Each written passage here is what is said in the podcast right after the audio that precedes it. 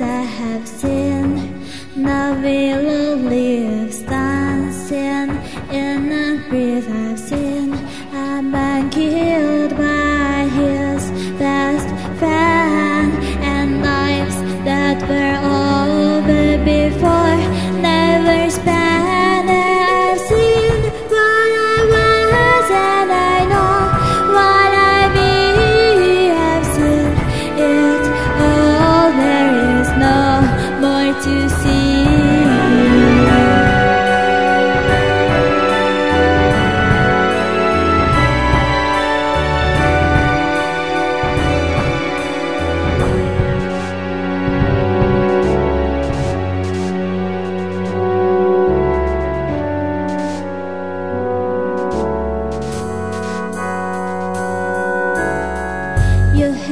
Sam.